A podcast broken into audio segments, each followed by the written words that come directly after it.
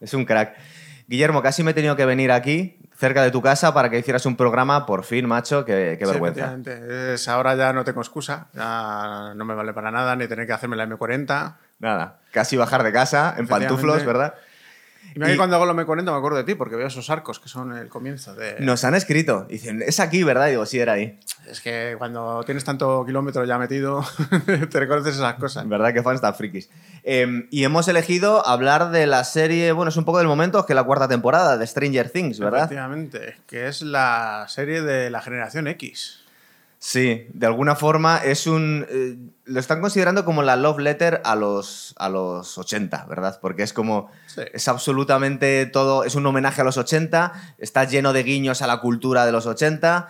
Eh, yo estaba pensando dónde- cuándo empezó en los últimos tiempos la moda por, por, por recrear toda la cultura de, de los 80, porque es verdad que no se ha ido nunca, pero yo estaba recordando como un pivote el, el estreno del Super 8 de JJ Abrams que volvió un poco a la estética de Spielberg y de, de ET, ¿no? Sí, a ver, lo que tiene ahora es que las series eh, buscan un enfoque de la gente que por aquel entonces no tenía, tenía unas inquietudes, tenía unas ganas de ver las cosas, pero no tenía internet, no tenía medios de difusión, o sea, eh, dependía del cine, dependía de las cintas de cassette.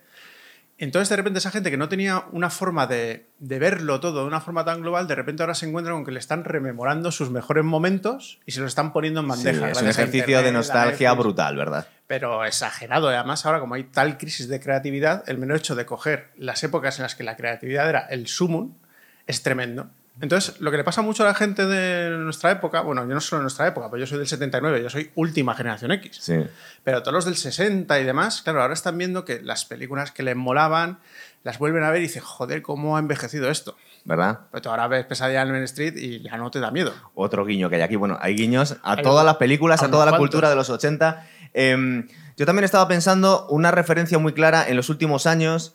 Eh, supongo que has visto Black Mirror, ¿verdad? Efectivamente, sí. Pues ese capitulazo de San Junípero que nos lleva a los 80 y el cielo de una persona de aquella generación es vivir en los 80, ser joven para siempre, Exacto. escuchando a Cindy Lauper y, a, todo ese rollo.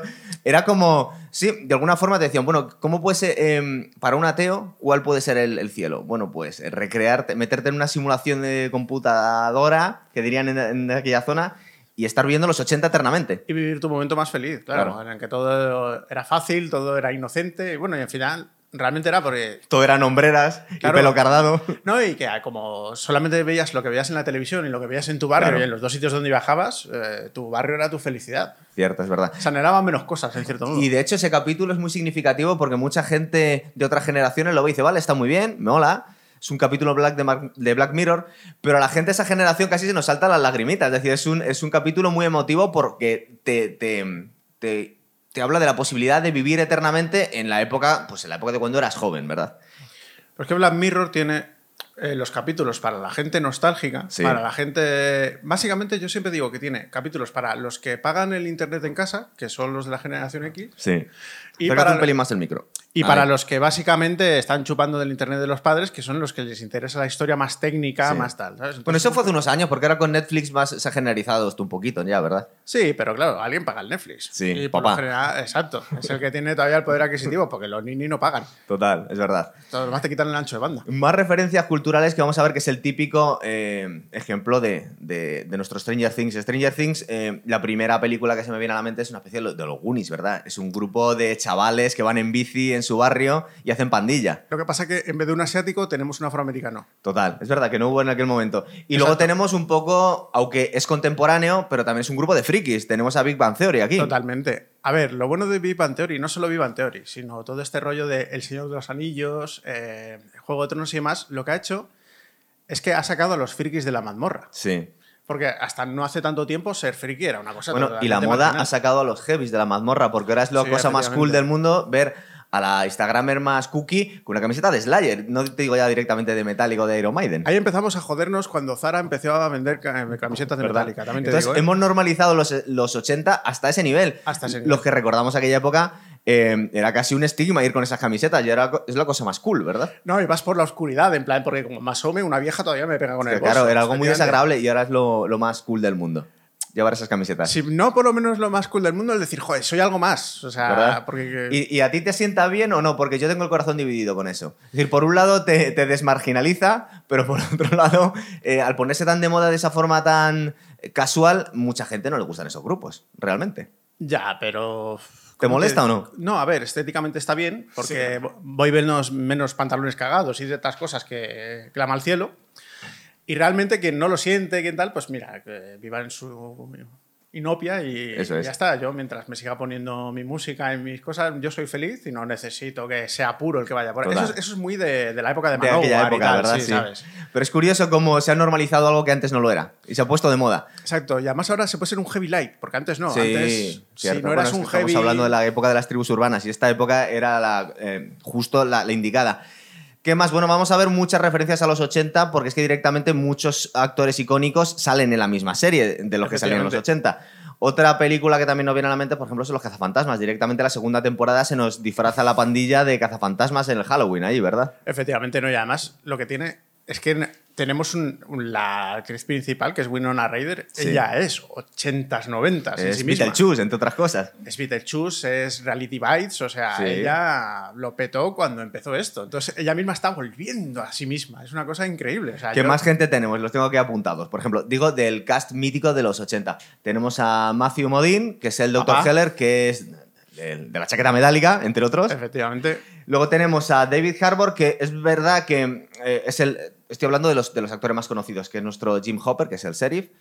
Y a Son Astin, que bueno, que es que era el protagonista de los Goonies directamente. Es decir, Sí, sí, es- hay gente que está volviendo a sí misma en esta serie. Total. O sea, es una cosa increíble. Y aparte que. cómo se homenajean. Es de esta gente, eso lo veíamos mucho en Los Soprano, que cogían a actores de, las, de estas películas típicas de los mafiosos y ellos mismos hablaban de aquellas películas como si hubieran sido otros actores y eran ellos mismos. Sí, pero por ejemplo, Joe Manteña, que siempre Sí. ha sido el gran. Vamos, siempre ha estado en todas las películas. Cuando él estaba en Mentes Criminales, hacía referencias a las películas. Claro, claro. Sí, sí. Bueno, y en Los Soprano, el tío de Tony Soprano salía en El Padrino y él habla del Padrino. Entonces, aquí de alguna forma es verdad que no han llegado a, a ese nivel de friquismo en el que hablan de las películas donde salían estos mismos actores. Es decir, no les vemos a, a Son Astin hablar de los Goonies en Stranger Things, pero lo que le faltaba ya directamente. Pero ya te digo yo que hubo gente mirándose 27 veces cada capítulo a ver si veía el easter egg en el que se refería a los Goonies, porque esto ha Sí. creado una obsesión, porque claro, en estas series hay tantas, son tantos referenciales que la gente la ve una vez, pero puede que la vea cinco veces más para ver todas las autorreferencias y sobre todo poder decir en internet, la he visto. Sí. Es increíble, es una cosa, es obsesivo. Son joder. cuatro temporadas con capítulo bastante largo. La última, que, pero no es que no me gustara, es que me quería poner al día y digo, uy,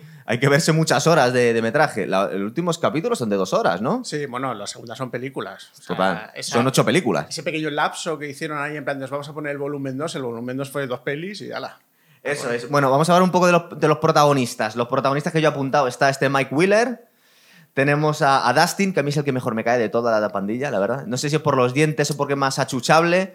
A ver, porque es el buenazo, sábelo todo que hay en toda pandilla. Es como Gordy, ¿no? Sí, efectivamente. Es que.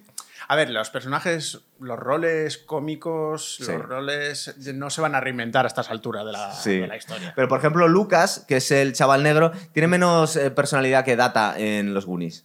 Yo creo. Que Data con los inventos y con era una especie de inspector gadget ochentero. Sí, pero se convierte como en una especie de nexo en la última temporada porque pretende dejar de ser friki, pero en cambio sigue en el Hellfire Club. Sí.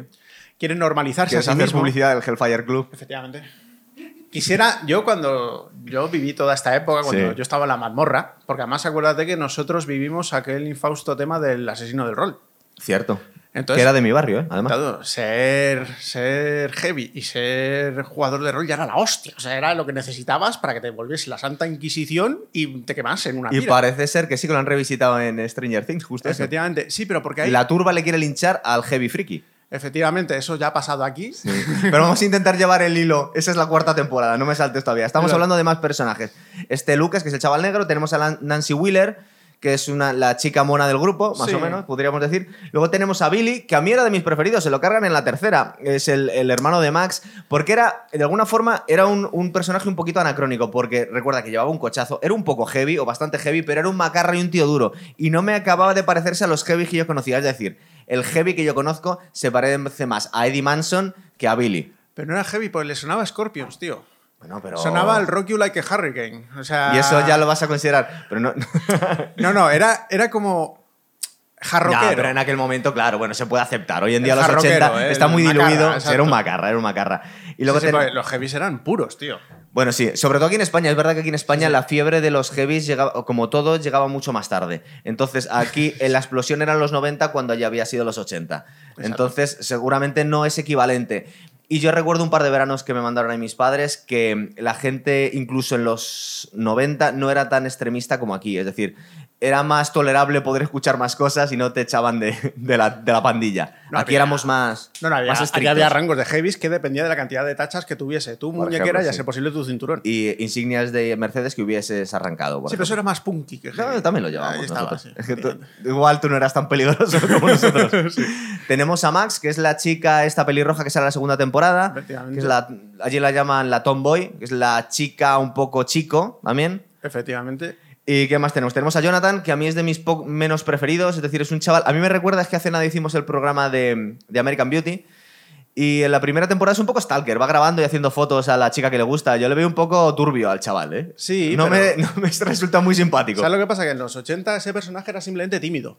Era retraído, Sí. ¿no? Y aquí es un violador casi, en potencia. Efectivamente, o sea, ya ahora tú ves un personaje así en una serie de, de los, del 2020 y, Y no sabes te- que sí. probablemente tenga a alguien en un congelador. Sí, es decir, no, no da buen rollo, no da buen No, rollo. Aquí es un efectivamente. poco. De hecho, a mí, los protagonistas, es verdad que tienen más tiempo para conocerlos, que los Goonies son los 90 minutos. A mí algunos me caen muy bien y otros les tengo una profunda ma- animadversión, ¿eh?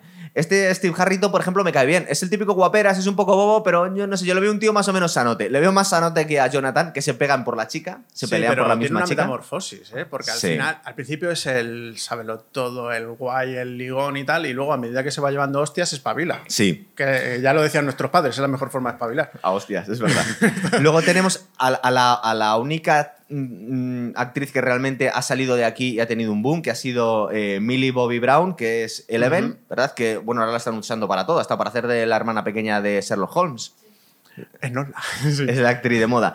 Y luego tenemos a, a Will, que yo le he bautizado como el Collejas, es el que peor me cae de todos, es un chaval totalmente insoportable. eh, mm, Pero, pero, pero porque no ha sobrevivido al trauma del. No, básicamente se está. Aparte que el que llegue tarde a la serie ve un capítulo suelto, parece ser que es el chaval al que le hacen bullying porque va rascándose aquí el cuello, como parece que le están breando a collejas los, los amigos, ¿verdad? Porque lo único que hace en las dos últimas temporadas es poner cara de penita y rascarse el cuello. Pero porque está muy mal explicado el trauma, el shock postraumático que tiene. Sí. O sea, no, no está tan bien hablado como un recluta patoso de la chaqueta metálica. A mí me produce mucho rechazo. Esa y el personaje de Winona Ryder, Joyce, es muy cargante, muy cargante. Pero si quieres, siéntate y no lo cuentas. Eh, Siéntate allí, a lo de Guillermo. Déjala en general. Ahí mismo, ahí lo puedes dejar, ahí mismo. Pero preséntate, coge el micrófono, ponte los cascos. Es que muy poca gente lo sabe. Interviene, pues lo, dilo tú. Ay, perdón. Hola, yo soy Mai. La producción. La, la que hoy está manejando las cámaras y hoy lo ven así todo boom, boom, boom, soy yo. Cuéntanos. ¿Por qué y Bill se rasca la parte Sí. de- Porque en la primera temporada, cuando se pasa en Upside Down, él eh, cuando consigue salir sigue conectado con Vecna. Sí. Entonces, él sabe en qué momentos aparece Vecna en escena. Entonces, por eso siempre Sí, es como su, su sentido arácnido, pero parece que, le, ha- Exacto, pero que le han breado a collejas en el instituto, porque le duele aquí y Y- pone cara de perrito pachón. Y es, y es un personaje que, o sea, sí puede ser que se vea un poco pesado, pero también es como, también un poco, podría ser revelador, porque es como, es considerado como uno de los personajes que están como que invitando a la gente a salir de closet en esa época. Que era un Sí, es verdad que, que intuimos desde el principio que el chaval es gay, luego en la cuarta temporada nos queda Exacto. bastante claro, pero yo creo que no tienen por qué representarlo así, es que nos cae bastante gordo, la verdad. No, a ver, el problema que tiene es que eh, fuera del contexto de quien sepa lo que ha pasado Sí. ese por el chaval, el resto puede pensar que es temesino. O sea, Sí, es un cosa- niño, es un niño eh, cargante que se está rascando la colleja y poniendo cara de pobrecito y diciendo que no a todo. Efectivamente, en realidad. Te cambio, podemos seguir cambiando los. ¿Tienes Voy. algo más? Sí, te no, cambiamos. que es el mejor amigo del hombre este. De, de Mike, De pero Mike, porque le pues, mola. porque Mike es una, es una amistad interesada. Sí, es verdad. Ya lo dije. ya. Eso es el, el traspaso del platonismo a, lo- a otra cosa. ¿sabes? Sí, sí. Está ahí. Eh, y bueno, luego tenemos en la cuarta temporada que entra y sale el pobre. A mí me gustaría que lo hubieran resucitado. A Eddie Manson, que nos ha capturado a todos. Es verdad que es un súper. eh, es una súper representación de. Yo lo veo incluso un poco más guay que los heavies que solía conocer yo. Tiene un punto un poco más sofisticado. Sí, porque es heavy, pero a la par es. Escucha, es heavy, juega el rol y aún así es un poco más sofisticado de la, que la gente que conocíamos que hacía esas dos combinaciones. ¿eh? Sí, Porque pero él es normalmente eran más repetidor. tarados. Él es repetidor. Bueno, sí. Con lo que encima hace que, que- que proteja Sí, a, sus minions. También es verdad que es camello. Entonces igual eso lo hace un poco más peligroso y un poquito más transgresor. No sí, solo sí, pero, pero tiene ese corazoncito de decir, "Eh, es que como no me les acoja a esta gente, le van a llover collejas o puede que acaben amarrados ahí Es al verdad. poste". Es un defensor de los frikis, es verdad. Sí, efectivamente. O sea, de la gente especial en general. Porque igual no son frikis, pero los absorbe. O sea, seguro que coge al chavalín al que puede que le hayan estampado varias veces contra la taquilla. Sí. Y le diga, mira, oye, mira, tengo un club de rol y tal, pero eso no es para adoradores de Satán. Y dice, no, hombre, no es lo mismo un demonio que el demonio. Le, le po- podía haber explicado. Eso es para gente que no va a ligar nunca.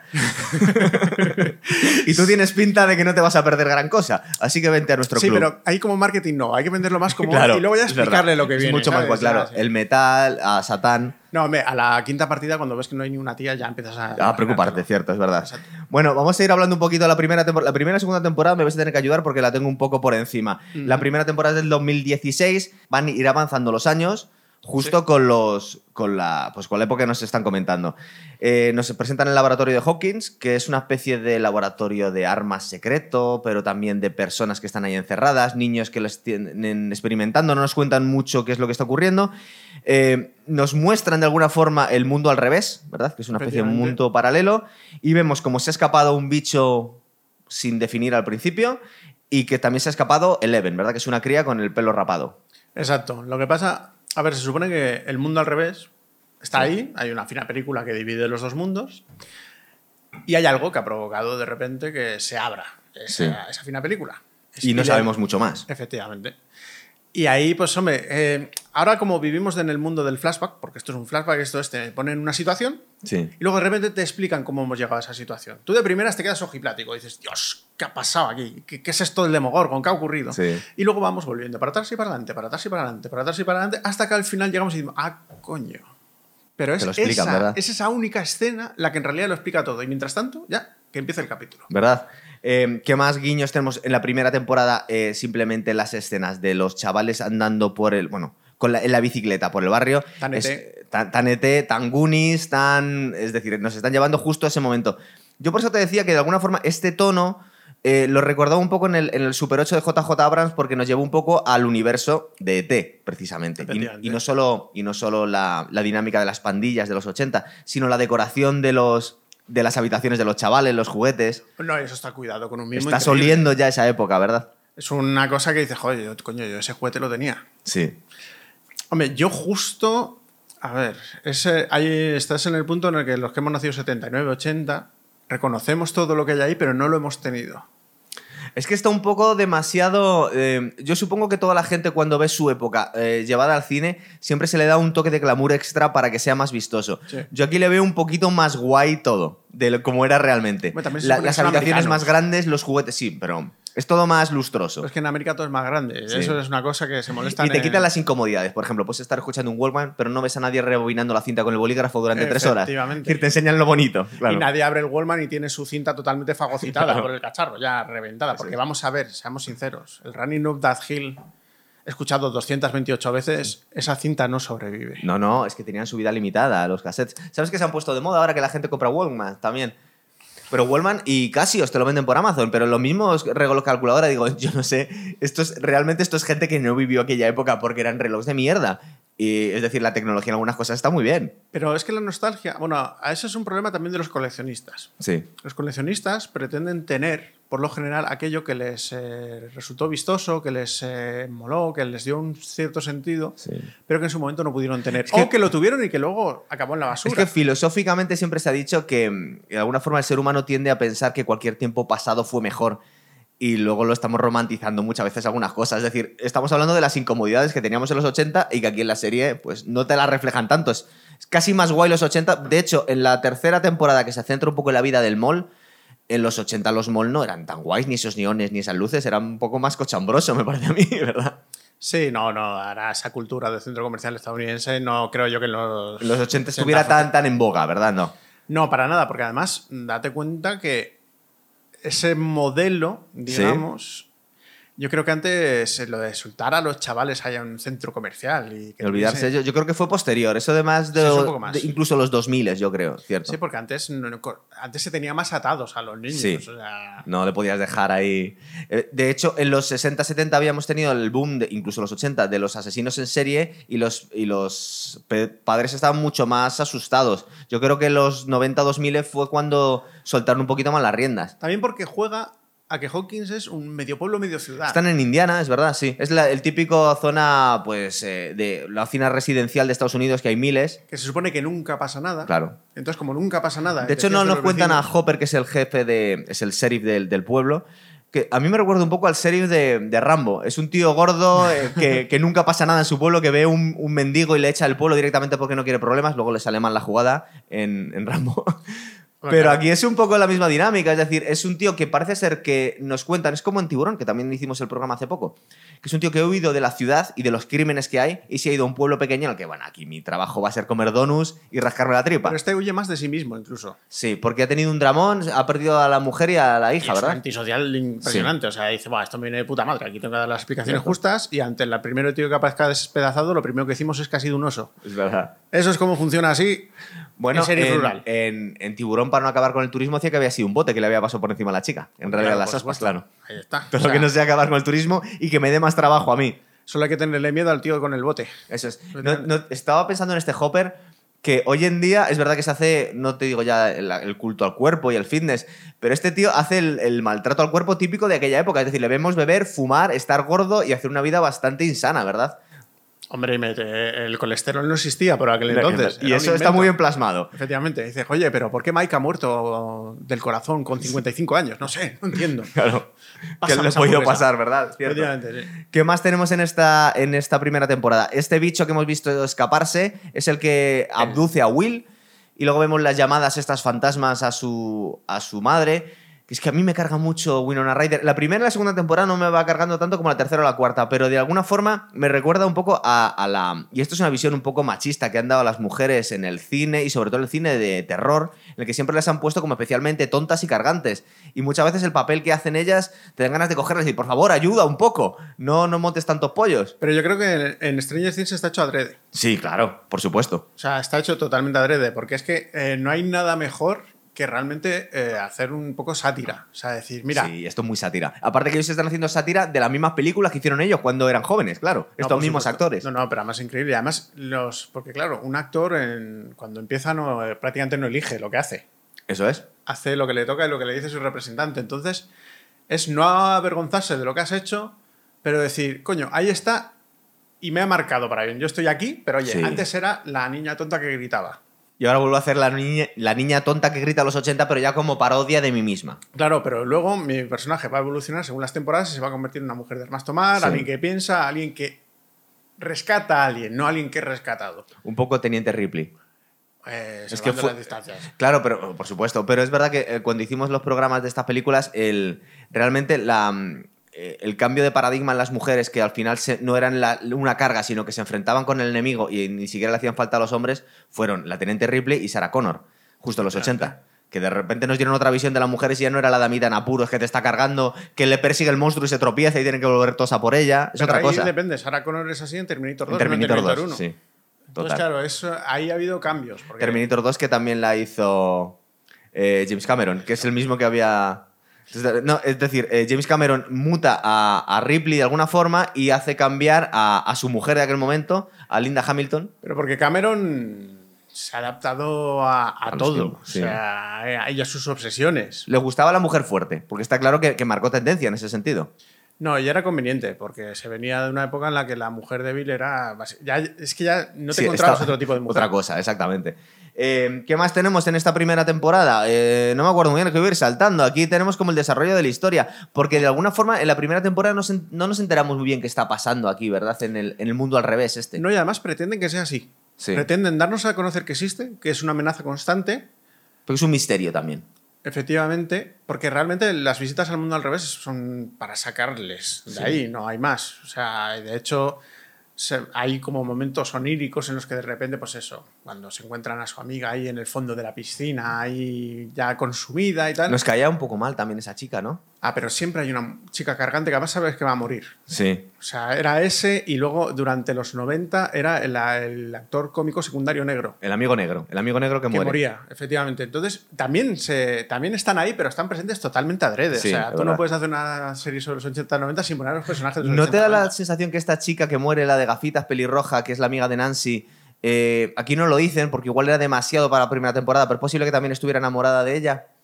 Puede ser que fuese lesbiana también. Eh, uf, es porque que- co- como es verdad que nos lo han dejado caer con, con Will en la primera temporada y nos lo han confirmado en la cuarta, que directamente lo está diciendo todo el mundo. Sí, pero eso siempre se hacía en esos papeles en los que había como una supradmiración por un personaje dominante. Sí. Te lo podías imaginar o simplemente era gente sin personalidad que buscaba la personalidad de la otra persona. Sí. En el caso de Will ya lo profundiza mucho más. Mucho, o sea, esa angustia, ese decir, "Joder, se ha reunido con su novia. por Es que favor". estaba pensando en las dos chicas de los Goonies y también en la misma dinámica que vemos aquí en la primera temporada. Sí, y aparte, ¿sabes lo que pasa? Que los Goonies y todas estas películas nosotros las hemos idealizado porque eran, visualmente eran Sí, hay y veces que no es bueno volverlas a ver, es verdad. Y a, nivel de, y a nivel de desarrollo de personajes dices, Nada. Tremendamente lineal. Gracioso, sí, espectacular. Y para la época más todavía, lo de ver un galeón pirata de repente saliendo por ahí era como decir, hostia, esto es increíble. cierto, es verdad. También es verdad, para romper una lanza a favor de Richard Donner y Steven Spielberg, que es muy difícil desarrollar los personajes en una hora. Es mucho más fácil desarrollarlo en cuatro temporadas. No, no, por supuesto. Aquí algunos que degeneran directamente, que les podían haber dejado. Había algunos, hombre, si pudi- pudiésemos haber hecho la porra, habríamos, yo habría elegido que murieran otros antes que Billy, por ejemplo, o Eddie Manson. Yo a Will me lo habría cargado mucho antes y habría salvado a Eddie Manson, por ejemplo. Está bastante claro. Sí, a ver, pero Eddie Manson le han dado tal potencia que yo creo que es insostenible durante más temporadas. Sí. A nivel cómico, a nivel de actoraje, eh, tocarte Master of Puppets encima de una caravana mientras el mundo está... Atraes el mal Exacto. para o sea, salvar a tus amigos. ¿Tú cómo mantienes a semejante personaje durante más de una temporada? Jo, pero es que estás manteniendo algunos que había que haberles matado desde la primera. Sí, pero, bueno, son, sí. son cómodos porque Sí. los, el- los personajes principales son realmente dos o tres que Sí. de vez en cuando van recogiendo polluelos y van con el tema, porque básicamente son Robin y el otro el que realmente llevan el peso. Es verdad. En la primera temporada básicamente acaban salvando a Will, aunque le quedan traumitas, una conexión con el Mind Flayer. Que el Mind Flayer, eh, yo no sé cómo lo traduciría, porque es que a mí se me ocurrió traducirlo como el castrador de mentes, directamente. ¿eh? Es que... Es complicado, ¿no? Como un perturbamentes, más Sí. bien. Sí. Es que, es que estaba pensando en el flyer que usan en, en Juego de Tronos, que era básicamente los... Bol- no eran los Bolton, los que andaban desollando y, y co- Sí. castrando. Hombre, su, su escudo era al fin y al cabo alguien desollado en una cruz, era una cosa maravillosa. Cierto. Eh, bueno, y luego ya tenemos la segunda temporada. La segunda temporada del 2017 que nos llevan al año, perdón, estaba hablando del el 2016 nos llevan al 83. En el 2017 nos llevan al 84. En términos de Metallica, la primera temporada es el Kilemol y la segunda es el Rey de Lightning. Va a tener importancia en toda la saga esta. Eh, y el objetivo aquí es directamente eh, volver a atacar la ciudad de Hawkins y atacar a, a Will. Es decir, de alguna forma está la, eh, este mal sin cara que está en la otra dimensión, ¿no? Aquí yo creo que buscan dar más protagonismo al mundo al revés. Sí. O sea, aquí este es en el momento que dicen, bueno, en la primera os lo hemos presentado, en la segunda os lo vamos a poner, pero... o sea, No, lo quieren explicar un poco más. Sí, sí, además el mero hecho de que como el único, eh, digamos que el satélite, el, el beacon que tiene en el mundo real es Will, Sí. el Manflyer va por él la muerte, o sea, y eso es lo que pretende constantemente. Ya quiere Y hacer- tú vas con el Mind Flyer casi. Ve a por él, ve a por él. Acaba con él, por Claro, favor. pero es que al final ya te empiezas a pensar a Will como un personaje peligroso, como, como que al final va a ser casi como una delegación del Mindflayer en el Sí, mundo real. lo piensas si está de alguna forma corrupto, ¿verdad? Efectivamente, no, y en cierto modo lo está, porque algo le ha dejado dentro, ¿sabes? Sí, una Entonces- colleja, le ha metido una colleja que le ha dejado Sí, rascándose pero- la nuca cuatro temporadas al chaval. Es verdad. Luego también nos presentan a Max en esta temporada y a su hermano Billy. Y Billy es el, el chico malo que le gusta a las chicas. En la tercera directamente es el socorrista chuloputas. Pero ahora es un outsider que vive en una caravana. O sea, Sí. ese personaje también está tan sumamente trillado que. Es un poco cliché, es verdad. Pero a mí me, me moló desde el principio, tío. Pero buscan que darle profundidad a los personajes cliché. Sí.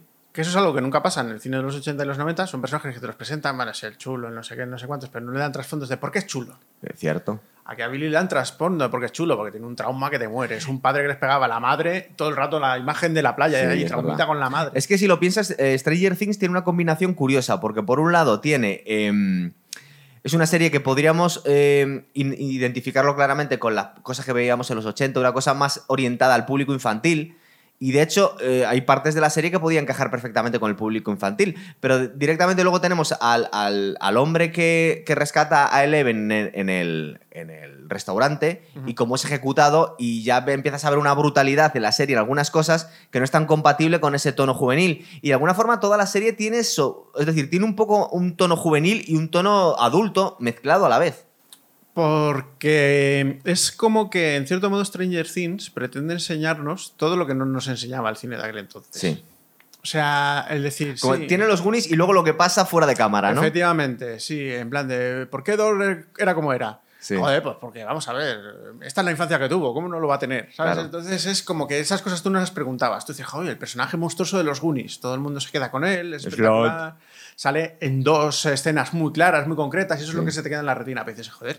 De todas que maneras, hoy en día el personaje de Slot eh, sería totalmente. No se podría salir porque te, No, se no, te echarían nada. encima 28.000 asociaciones de afectados por desde los niños de la colza a cualquier otro. Tú imagínate. malformación, Toda la gente que puede. que hoy en día se ofendería muchísima gente y en aquel momento pues decía, bueno, pues un, un hombre que, te, que, que, pues que tiene sus taras físicas pero que te daba mucha cariño y mucha ternura, ¿no? Sí, ahora podrías mostrarlo, podrías demostrar el trasfondo de sus traumas, el por qué ha acabado atado ahí en una banqueta. Seguramente tendría que tener alguna preferencia sexual que sale, se sale de lo común, le tendrías que poner muchas cosas. Efectivamente. Le tendrías que hacer una víctima, más víctima. Tendrías que aplicarle psicología al Sí, total. Entonces ya, uf, eh, sí que no da una hora y media para tanto. Estamos de acuerdo. Bueno, entonces tenemos la llegada a la ciudad de estos dos hermanos. Bueno, son hermanastros, ¿no? Billy y Max son Es hermanastros. que me hasta en, eso, hasta en eso son disfuncionales.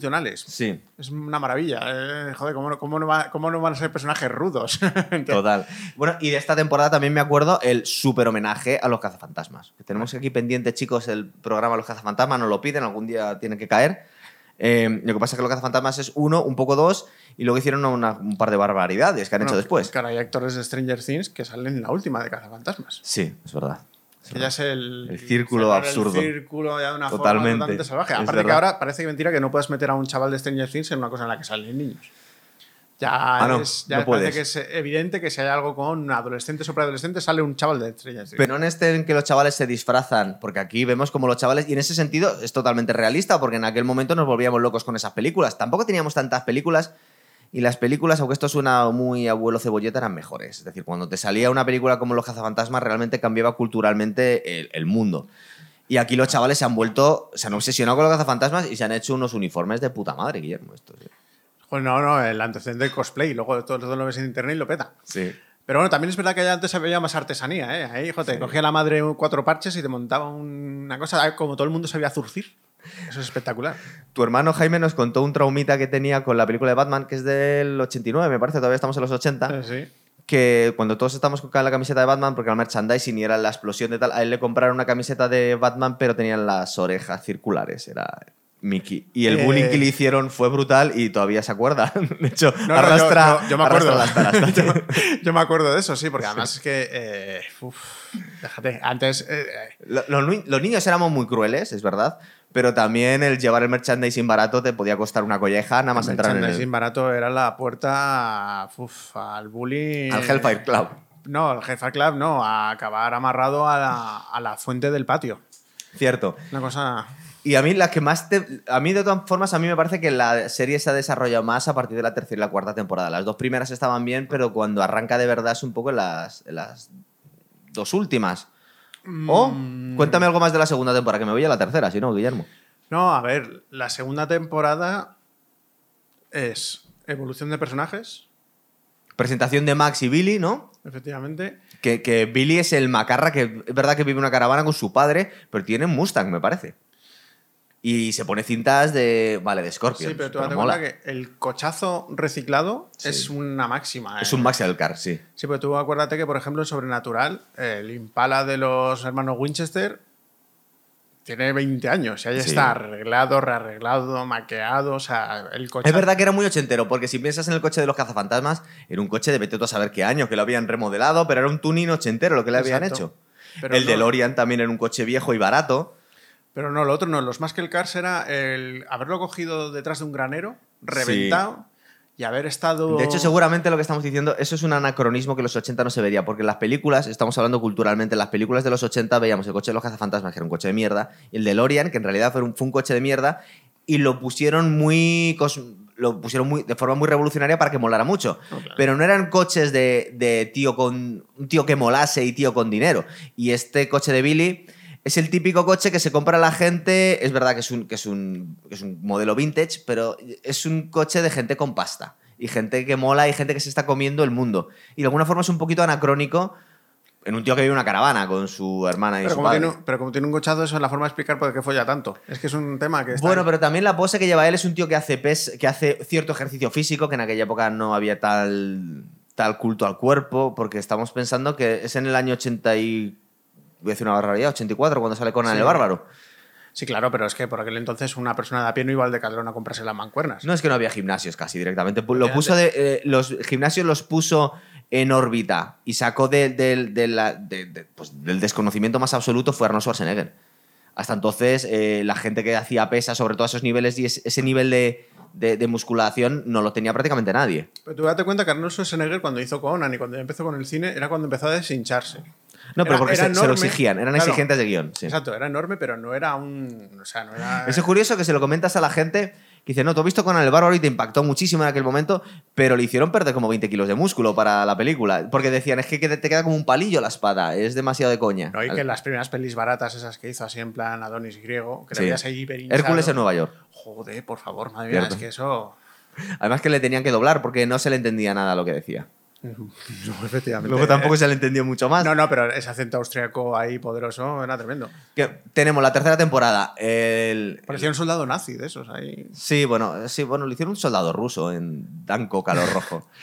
Te- tenemos. sí, tenemos muchas pelis pendientes de aquella época. Aparte, gustan mucho a los que nos siguen el programa. Tenemos eh, la tercera temporada con el descubrimiento, eh, de alguna forma, del mall para estos chavales. Es verdad que a lo mejor en Hawkins, Indiana, no tenían muchos malls y muchos neones y Sí. muchas salas de recreativos. Pero la tercera temporada yo creo que lo que pretende es un poco hacer redundar sobre las pelis de la Guerra Fría. La No, no necesidad... meten el rollo de los rusos, claro, por es- supuesto. Es tan necesario, o sea, que, ¿cómo podemos entender los 80 y los 90 sin el enemigo ruso? Pero tiene, fíjate, yo creo que han apretado un poquito más la tuerca de la nostalgia, porque todo el rollo de la historia interminable de la novia de Dustin es... Ese no lo hemos visto ni en San Junípero. O sea, lo que hicieron aquí fue como vamos a apretar y apretar y apretar Vamos a sacar ahí la grimilla. la, la más barata que podamos. Cierto, eh, es verdad que los rusos de alguna forma se han enterado de los eventos en, en Hawkins y han mandado a... Pues no sabemos cómo han podido con- eh, construir todo ese tinglado debajo de un centro comercial en Hawkins sin que les pille nadie, ¿no? O sea, la KGB tenía poder sobrenatural casi ahí. No, es más bien que tú puedes montar un poco lo que quieras en función de los sensores que hay. Es decir, eh, si tú te has comprado el centro comercial y de repente vas haciendo plantas de sótano, nadie te va a preguntar lo que tú haces en tu centro comercial, ni que haya operarios de repente poniendo lo que se supone que es un nuevo cuadro eléctrico. Un tal. Claro, ahora ese cuadro eléctrico se vería en los sensores de la ciudad. Estaría a nivel estatal, se notaría y habría, Claro. un- se- y habría una notificación a nivel federal. Ahora, eso es inimaginable, pero en esa época que se supone que todo estaba menos centralizado, que era mucho más difícil saber lo que podía pasar en una América profunda, Mm. si tú no estabas ahí, pues es lógico que en un pueblo-ciudad inofensivo del mundo, que de repente en los sótanos de un centro comercial pasasen todas esas cosas, pues podía pasar. Eh, hablando de, de América Profunda y de la invasión rusa, mm, no sé si te acuerdas de esta película tan rara y tan friki que hizo John Milius, que fue El Amanecer Rojo. Que es una cosa totalmente surrealista, como a los rusos les da por invadir Estados Unidos, empezando por un pueblo de Indiana, en la que tiene que salvar al, pues, al mundo libre Patrick Swans y, bueno, y toda esta pandilla de chavales, ¿verdad? De alguna forma también tiene un poco de esto. Eh, los chavales del pueblo están salvando a América de los rusos.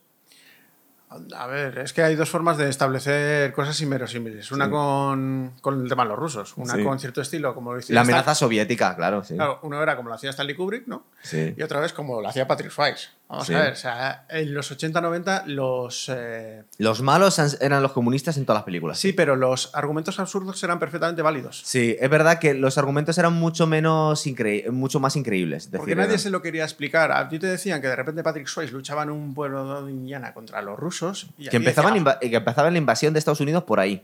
"Hombre, claro, no, no la... A ver, eh, No por San Francisco ni por Nueva York, por Indiana. Steven Spielberg nos quería hacer pensar que Japón y los nazis querían meterse en un, Cierto, es verdad. en un pueblo con Island y empezar la invasión por ahí, ¿sabes? Hasta que le cayó la, la noria. Pero con todo, era la- es la diferencia entre que algo sea absurdo o que sea inverosímil. Pero en aquel momento, acércate un pelín al micro, en aquel momento... No, te lo puedes Ahí no, ahí buscaban que fuese absurdo. No, es que en, sino- aqu- en aquella época las películas no te buscaban tal grado de verosimilitud. Hoy en día enseguida le ves las fallas y dices, tío, esto es una cosa absurda. Pero en aquel momento no le damos tantas vueltas. Y es verdad que éramos críos, pero los adultos tampoco decían, uy, qué cosa más tonta, esta peli no se puede ver, esto es increíble. O sea, la gente no exigía tanta, Bueno, tanto ahora, realismo. ahora hay una serie de películas que se basan en eso, que es Too Fast Too Furious. Sí, bueno, muchas más, pero bueno, sí. Sí, pero O sea, Too por Fast ejemplo- Furious se basa básicamente en que tú puedes coger y unido por un cable estante, de repente pegar 27 vueltas con tu Sí. hot rod, caer mm, a 200 metros, rebotar sobre tu suspensión, mientras tanto le has tirado una granada a un helicóptero que pasaba por ahí y además has hackeado el ordenador de la CIA. Es un poco el abuso que han hecho de, también de, los efectos por ordenador. Es decir, en, aquel, en, en los 80 cuando todo tenía que hacerlo tú manualmente, tanto con maquetas como haciendo estallar las cosas, pues de alguna forma también guardabas más em, relación con la realidad porque no podías irte tanto de madre como cuando usas un ordenador, que puedes hacer Sí, cualquier pero hay cosa. un desprecio a la física brutal, porque tú, coges el, tú claro. coges el coche del Toreto y la pones por uno de los badenes de aquí de Majadahonda y perdona que te diga, la suspensión no lo cuenta. O sea, yo me- Estás indignado con eso. Eh, ¿Qué más tenemos? Tenemos eh, que toma el control de este Billy, que aquí Billy es el terror de las nenas. De hecho, tiene las marujas de Hawkins, lo quitas por él, subido a la silla de socorrista.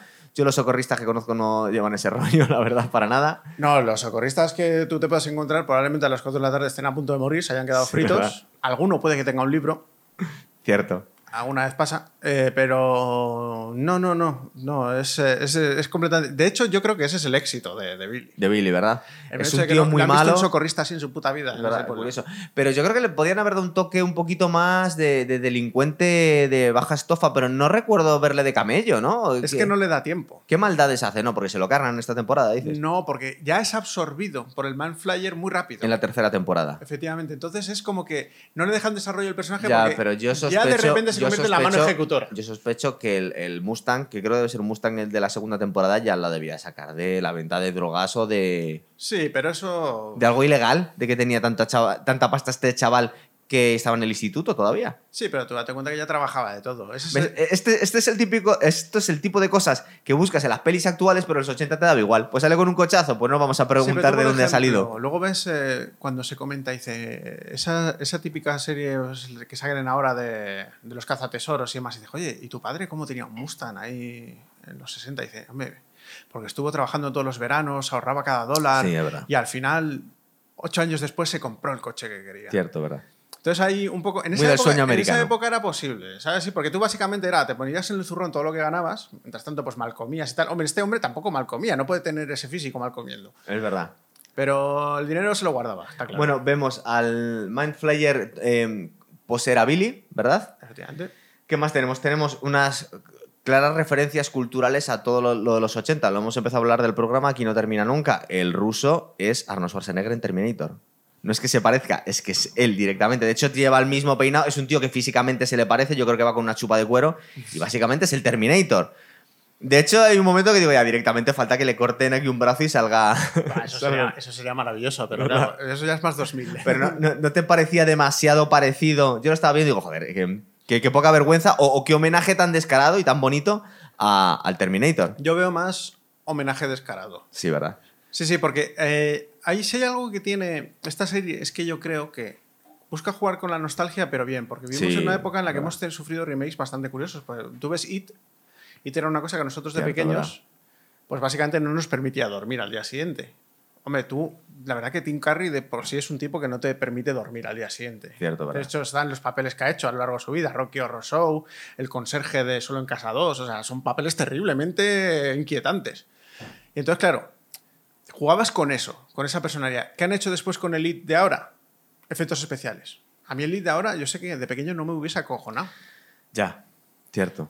Entonces lo que han pretendido ellos es realmente eh, jugar con la nostalgia, hacernos un remake de, pero claro, no es, Es un remake una- de algo concreto, es, un una- remake de una época. Es una nostalgia muy bien hecha, porque por ejemplo, bueno, yo creo que estamos todos de acuerdo en que lo que han hecho con las últimas películas de Star Wars es un auténtico crimen. Pero entre otras cosas, han intentado utilizar eh, la nostalgia de una forma tan chabacana, tan, tan cutre, tan para todos los públicos, tan, tan de forma tan descarada que ha quedado horrorosa. Pero aquí está hecho con relativo buen gusto. Más referencias, por ejemplo, aparte del Terminator. Bueno, es que directamente nos sacan el regreso al futuro que se meten en el cine a ver el regreso al futuro, los chavales. Es verdad que no, no les da tiempo a, a empaparse tanto del regreso al futuro como para que nos metieran a cosas en la serie de Regreso al Futuro, pero ya les estamos viendo a los chavales que están flipando. ¿Y qué más cosas? Aquí vemos una masa morfa que está saliendo del mundo al revés. Es la cosa de John Carpenter. Es Efectivamente. la misma. Además, claro, porque en realidad son... Lo que hace es coger a seres humanos, Sí. los integra en un todo, y como ese todo ya está ahí con Billy, pues es el Manflyer entrando. Sí. Sí, eh, o sea, juega con el gore también. Es que lo que hace esta serie, lo hace muy bien, es que realmente nos bombardea de momentos nostálgicos, pero no nos hace perder el hilo de la serie en sí. O sea, no es solo nostalgia, es colarnos nostalgia, pero con un hilo argumental muy claro y una identidad muy propia de la historia. Y, y parece que estás en un tono para todos los públicos y de repente, boom, te mete rollo gore y te mete un rollo más adulto. Y no es unas. Aunque se supone que es las aventuras de unos chavales que se van haciendo más mayores. De hecho, de alguna forma también me recuerda un poco la saga de Harry Potter, porque van creciendo con nosotros los chavales. Es decir, ellos se van haciendo más mayores y la serie se va haciendo un poco más adulta a base que ellos se van haciendo más adultos. La primera temporada son niños y la última son adolescentes. Entonces no es el mismo tono. Sí, lo que pasa, ah, aquí el peligro que corre Stranger Things es que lo han demorado mucho y los chavales... Hay una temporada ahí en medio, pasaron unos años ahí en medio, ¿verdad? Sí, por la pandemia y demás, Sí. y ahora les ves, están en una preadolescencia realmente brutal. Y aparte están, están desarrollándose de forma un poco extraña, porque este Mike Wheeler tiene una pinta bastante. Es un chaval muy, muy delgado, muy, muy alto, con una cara un poco extraña. Aguileño totalmente, ¿Verdad? sí. Y dices, es- es- no sé si le hubieran hecho el casting hoy en día, porque es un chaval muy extraño. No, ha pasado de feucho a... A feísimo. A inquietante, a inquietante. Sí, sí, sí. Cierto. Eh, ¿Qué más tenemos? Bueno, eh, vol- salto un poco al principio de la temporada, pero es que eh, me lo estaba dejando. eh, como en el cine actual nos hemos acostumbrado a que las telecomunicaciones sean muy fáciles, todos tienen móviles, y a la hora de escribir los guiones es muy fácil, pues es muy socorrido, tal se comunica con tal, podemos ir haciendo varias cosas a la vez. Se le olvida a la gente que en aquel momento tú tenías que llamar al telefonillo a los amigos y que llamabas y ya no veremos por aquella zona, es decir, no hay forma de comunicarse. Aquí que, entre comillas, trampa hacen que todos tienen radios, Los walkie-talkies. no walkie-talkies, que no funcionaban tan bien como salen en la serie, que parecen teléfonos móviles, pero también tenemos el rollo de la, de la radio de Dustin, que se, que se comunica con una novia que yo habría pensado lo mismo que sus colegas, y dice, tú no tienes novia, es imaginaria. Efectivamente, sería un poco como Ger, ¿no? Ahí Sí. cosas de ese tipo. No, claro, Todos pero- pensamos eso, ¿verdad? No tiene una novia de verdad, Dustin. Pero tú date cuenta que luego aquí nosotros vivimos el boom de los radioaficionados y vimos que efectivamente había gente que podía hablar con gente Sí, a es verdad. varios cientos de kilómetros por la onda corta. Esto es la hostia. Pero claro, eh, Dustin nos ha traído. Es un radioaficionado de los 80. Eso es, eso es. Entonces, claro, Creo que la cuarta temporada meten hasta un poco de internet, que es verdad hacen una especie de modem. sí, que- pero hablan claramente de que es una red de- del ejército. Sí, claro. ya, ya hablan de DARPA, DARPA Internet. O sea, eso, eso está también bien Cierto, verdad. Es que. Bueno, y aparte del duelo que tiene Eleven con Billy porque ha sido eh, abducido por, por el Mind Flyer, o que al final de alguna forma salva a su hermana, tiene un momento ahí de, de cordura. Sí.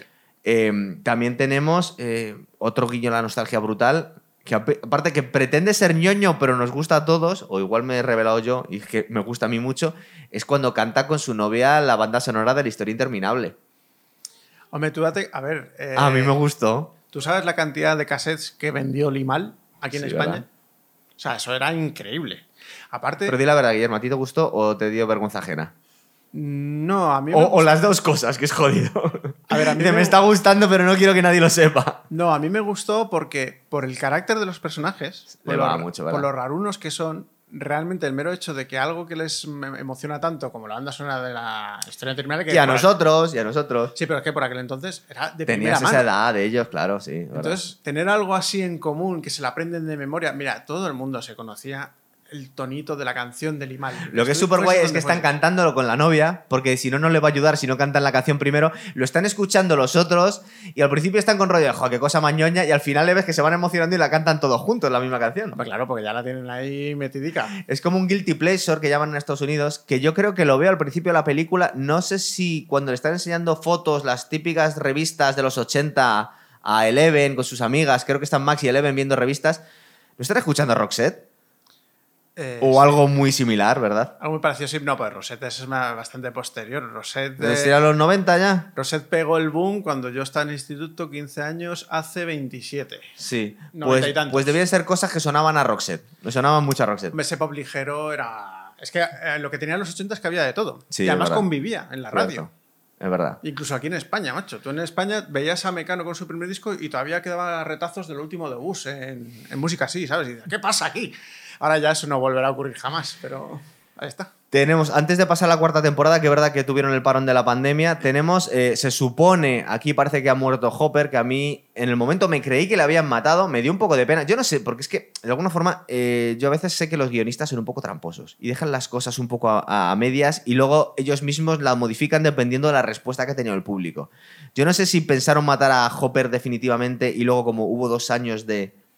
Para pensárselo dijeron, no, vamos a resucitarle. Yo creo de que verdad". tenía que ver con el mero hecho de que el actor estaba involucrado con Hellboy y con Black Widow. Ah. Entonces no tenía muy claro si iba a poder seguir. Efectivamente, eso se hace mucho. Se aparcan Ah. personajes hasta que están disponibles otra vez. tú Entonces- quieres pensar, tú quieres romper una lanza a favor de los guionistas y tú crees que querían rescatarle. Sí, es, un, es un recurso muy habitual dejar a un personaje muerto pero no demostrado Sí. y luego ver que no se ha muerto. ¿Saltas otra vez? ¿Tienes algo que decirnos? No, no, pero no te oímos. Te No, no, tienes aquí que ir para tienes allá. que venir. Aquí no se te oye. Si no, cuidado, no toques la cámara. Necesitas tu No, micro. Necesitas micrófono. Solo falta alguien que no has mencionado del casting, que es súper importante. Pues eh, si me lo estoy dejando, pero te tienes que poner los cascos, acercarte al micrófono Yes. y ahí lo dices. A ver. Corre, corre. Voy rápido. Una persona que, mm, bueno, dos personajes que no has mencionado es Maya Ray Turman Hawk, que es, eh, es Robin Buckley. La hemos mencionado pero muy por encima. Pero a mi humilde punto de vista yo creo que también es como muy importante porque aparte de que es No, la... no le estoy poniendo cara ahora mismo. ¿De quién me estás ¿Sabes quién es? La La, hija... la rubia, la, rubia, que trabaja en el. En la el- heladería. Ah, pero es que no me llega la... Ah, verdad, la tercera, tem- Tercera la tercera temporada. temporada, cierto, Sí, es verdad. Ella sale Y es verdad que es en esta temporada la que nos dicen que es lesbiana. Porque es una Eh, cosa sí, muy de estos sí. tiempos que no se habría dicho en una película Sí, de los 80. Sí, Además, pero lo dice muy al final de la temporada, Sí. cuando el otro le ha tirado los trastos y Y básicamente. estábamos convencidos de que se gustaban los dos, no solo a él. No, lo que pasa lo que te- tenían era una conexión muy potente. Sí. Porque eran, eran muy antagonistas, en realidad. ¿Y no te ha dado la sensación, igual como estábamos muy metidos en los 80, que me daba a mí que los guionistas iban a hacer que la cuarta temporada le iba a cambiar la sexualidad y sí le iba a gustar a Steven? No, a mí no. no yo Pues yo debía estar muy metido en los, en los 80 y digo, no van a, no van a permitir tanta, tanta desviación de lo, de lo políticamente correcto ochentero. Entonces, en No. los 80 jamás habrían hecho eso. No, porque además eh, ahí Robin, el personaje Robin tiene un miedo público a demostrarlo. O sea, Sí. Pero Sí, ¿no parece que le gusta a Steve? ¿O tú te lo crees No, es? Steve la que le llama la atención a Robin, pero Robin es la que le dice, no, tío, es que me gustan las Sí, chicas. ¿verdad? ¿Sabes lo que pasa? Ya- Que se jugaban mucho los papeles, eh, ahora ya no tanto, pero en los 80-90, cuando había. eh, se establecía un rollo romántico entre dos actores, entre dos personajes, Sí. era o por un romanticismo muy light o por un romanticismo basado en los sablazos, básicamente, en personajes potentes de personalidad que Sí. al confrontarse se atraían. Vale. Entonces, no, evidentemente no tira por el romanticismo fácil, claramente, pero se confunde el mero hecho de que alguien que tengan la química de cuajar en personalidades, lo que pasa es que uno tiene una respuesta y el otro, evidentemente, pues por su orientación sexual no lo tiene. Y aparte que la actriz, o sea, es hija de Uma Thurman y de Ethan Hawke, entonces es como Joder. que para que los que nos gusta todo el mundo de Quentin Tarantino, Uma Thurman y Ethan Hawke, es como qué buenísimo puntazo que ahí está otro, ella. otro actor de la generación X. Y otra chica que me, me llamó- muchísimo la atención, que también apareció en la ¿Sí? tercera temporada, es Erika Sinclair, la hermana... Pero es, es muy Pero me final de tercera temporada, muchísimo cuarta. ella, me encanta ¿De quién me la- estás hablando ahora? Es la hermana de. A la chica negra más jovencita que luego va a- y al final resulta que va contra su identidad porque cree que es algo muy chungo ser un friki y un nerd, pero al final resulta, ella se revela como una friki y un Sí, nerd, porque que le jode fin- mucho y dice, Porque "José, no al es una final friki, le tía. dan todo el paquete de Dodges Sí. and Pero Dragons porque, y- pero porque friki. tiene una extrema inteligencia. Claro. Sí. Entonces, Pero no todos los frikis eran muy inteligentes. Hombre, siempre, siempre necesitabas a alguien que Está Will, la- el de la colleja, por ejemplo. Pero Will era medianamente inteligente antes de que le sorbiesen el cerebro. Hasta que le diera la colleja, cierto, es verdad. Eh, bueno, más cosas de las vale, ya, de ya. Demogorgon. De la tercera temporada también tenemos, antes de terminar, a mí me parece muy emotivo y que está muy bien hecho, me gusta mucho, porque le habíamos cogido cariño a Hopper en tres años. Es la carta de despedida que le deja luego a, a Eleven. Recuerda que le está jodiendo que se den el lote en la habitación claro. y está ahí espiándoles porque es su hija adoptiva, Eleven.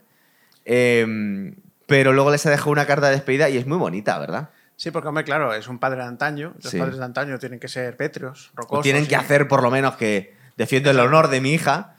Pero luego él es como es, tiene el carácter que tiene y entiende las necesidades de su hija. Es verdad. Eh, tenemos la cuarta temporada, la cuarta temporada del 2022, que nos llevan al, a 1986, eh, año de estreno del Master of Puppets. Y lo que es muy original de esta temporada es que tienen tres líneas de argumentales y no se tocan, o sea, se- están relacionadas, pero es como que los personajes tienen tres líneas y se relacionan de forma un poco tangencial. Es una cosa muy guay, ¿verdad? Eh, tenemos eh, el Club Hellfire, Eddie Manson, que es el, el- el camello de poca monta del pueblo, en el que llega una cheerleader, que es de las chicas populares, y le pide drogas porque parece que está teniendo pesadillas y no puede sacarse cosas de la cabeza. Luego tenemos la línea de, porque se han ido a vivir, y no soportan la mitad de la fa- del, del- creo que es la familia de Joyce, no soporta vivir en Hawkins y se va a vivir a California, ¿verdad? Efectivamente, Y se va en unas vacaciones, se eleven a, a visitarles. justo. Y luego tenemos, eh, de alguna forma, eh, a Joyce que va a buscar a, a Hopper porque intuye que está. No sé muy bien qué es lo que ocurre, No, que la le llega forma un de introdu- soplo, la ¿verdad? forma de introducir esto, bueno, el soplo. Le llega unas muñecas rusas dentro de una caja llena de sellos rusos. Entonces, claro, dices, hostia, tú, ¿cómo ha llegado hasta aquí? Porque lo único que teníamos era la pista de que evidentemente Hopper estaba vivo al final de la tercera temporada porque hablan del americano, Sí. hay en la prisión rusa y demás. A ver, ahí ya nos imaginamos que efectivamente habían puesto a Hopper en stand-by Sí.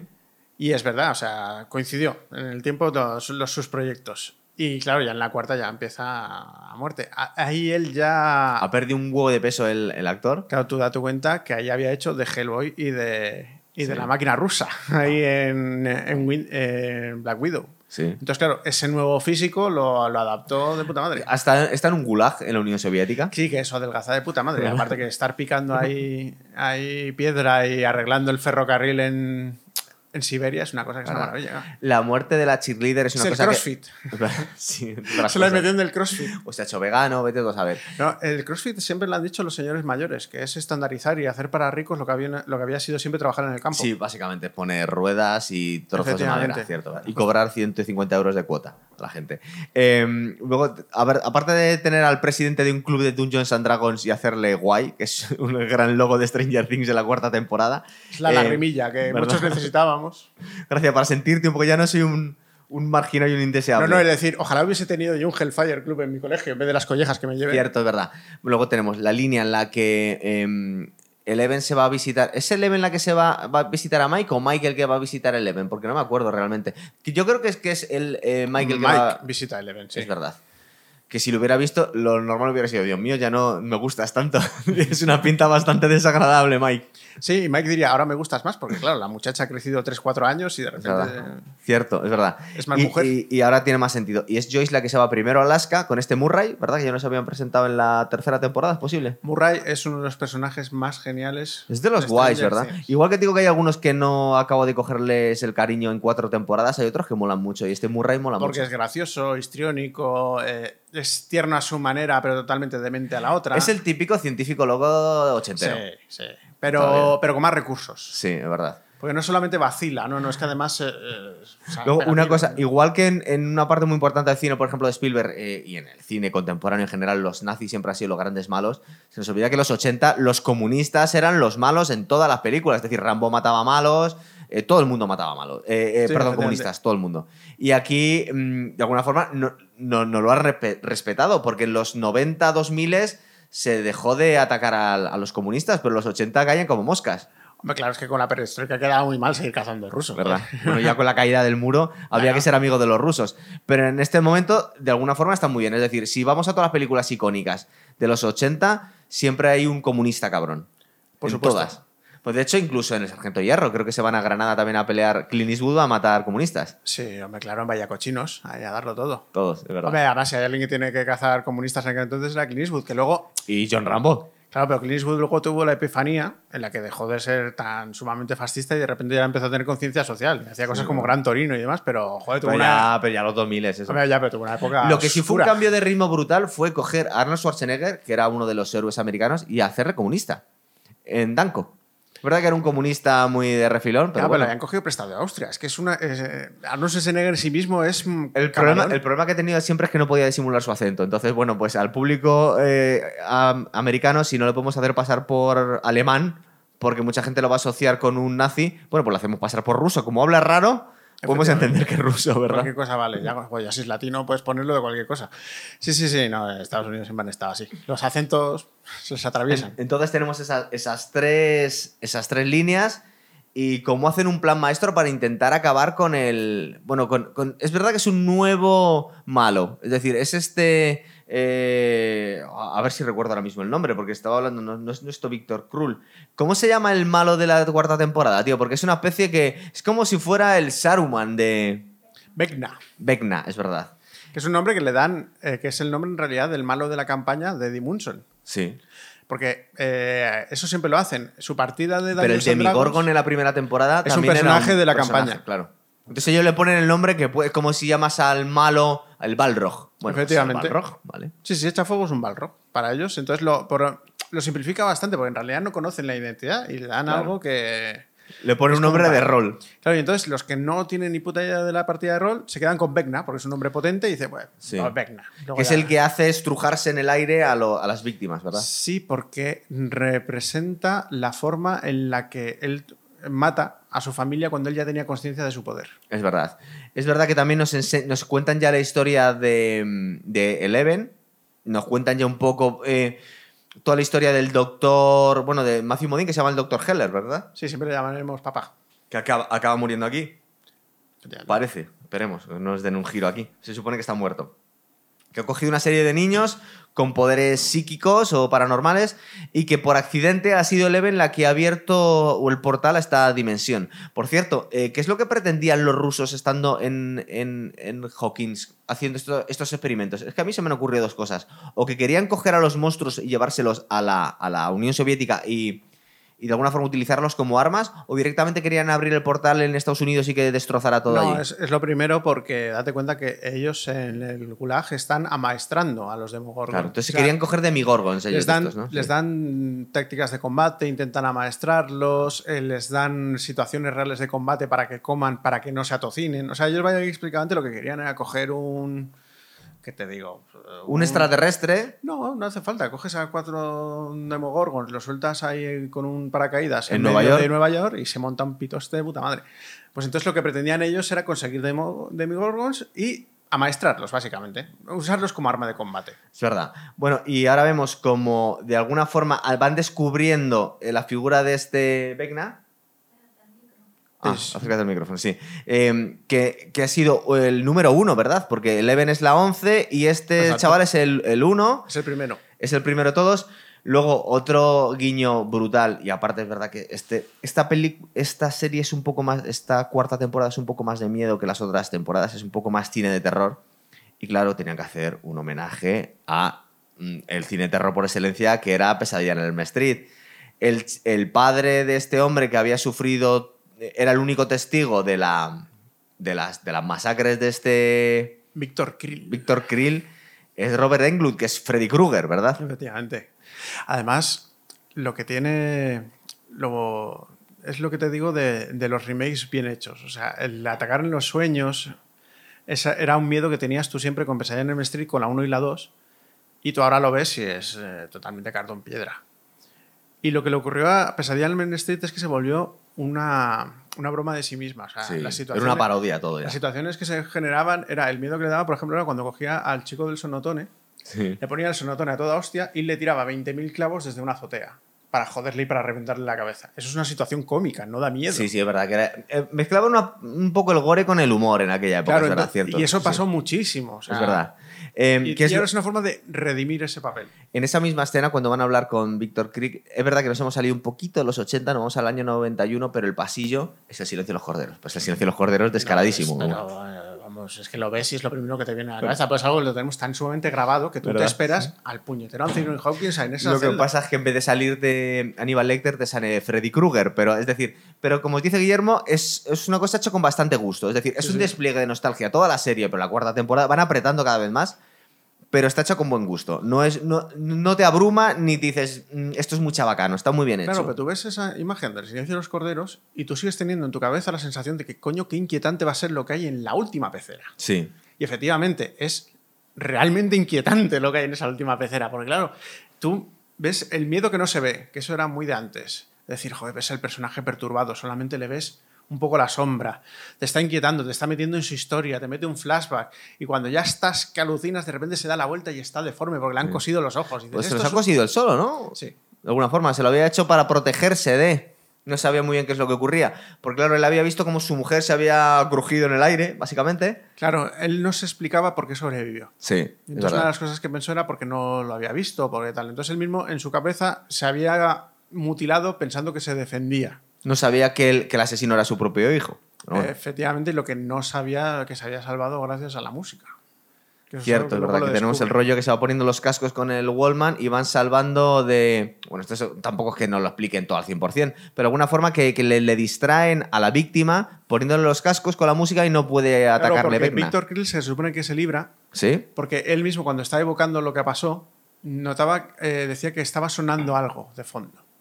Entonces eso le permitió distraerse, desconectarse del vínculo que tenía con el hijo, que era lo que necesitaba para reventar. Es verdad.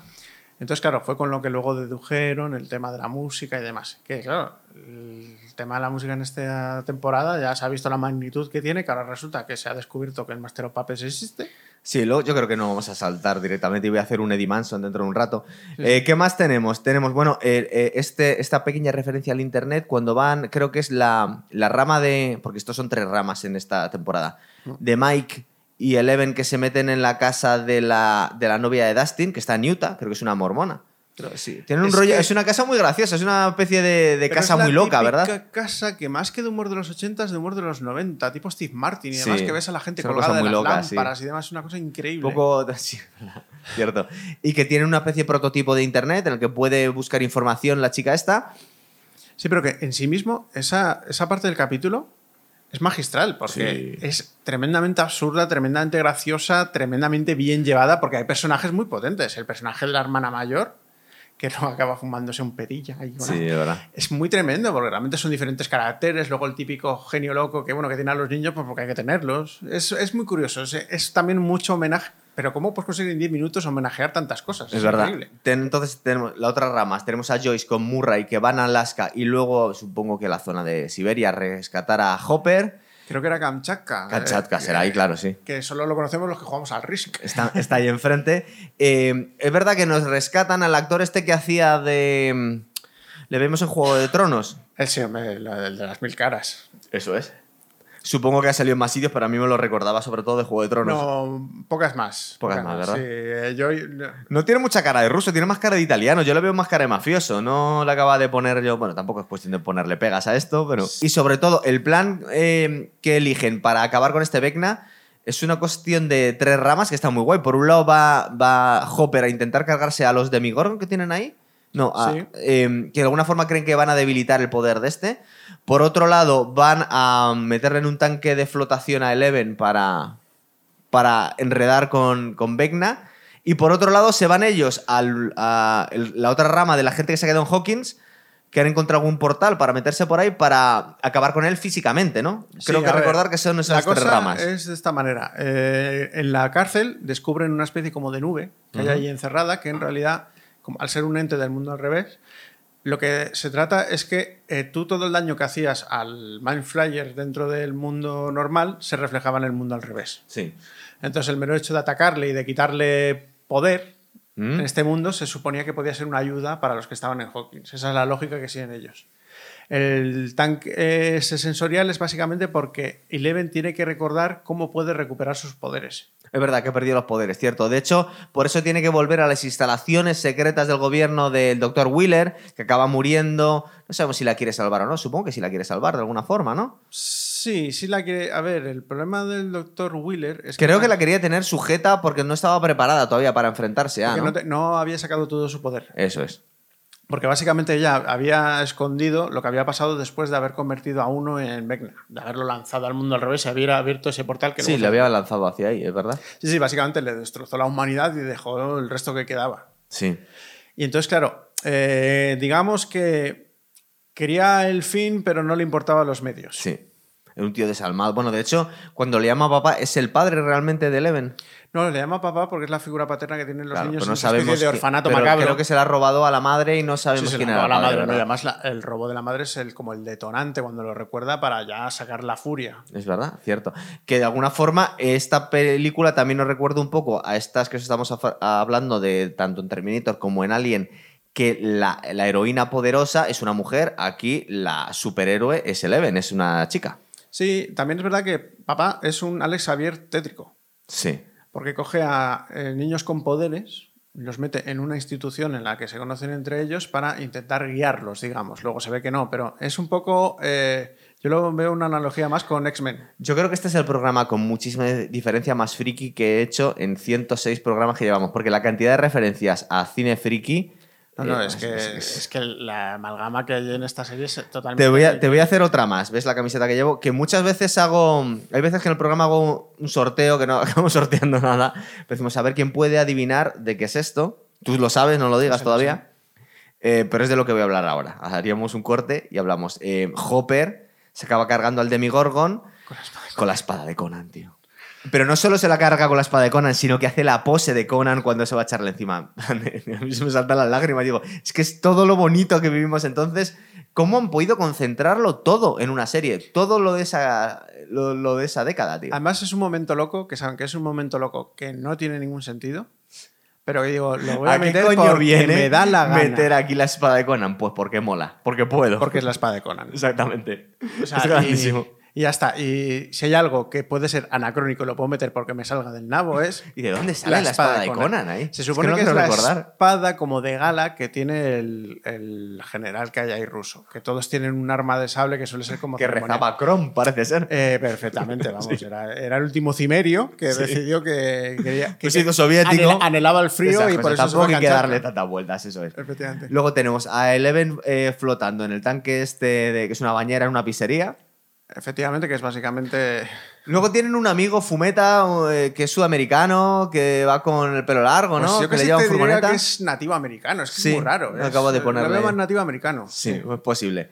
Y luego tenemos a la, lo que es la, mm, el grupo de...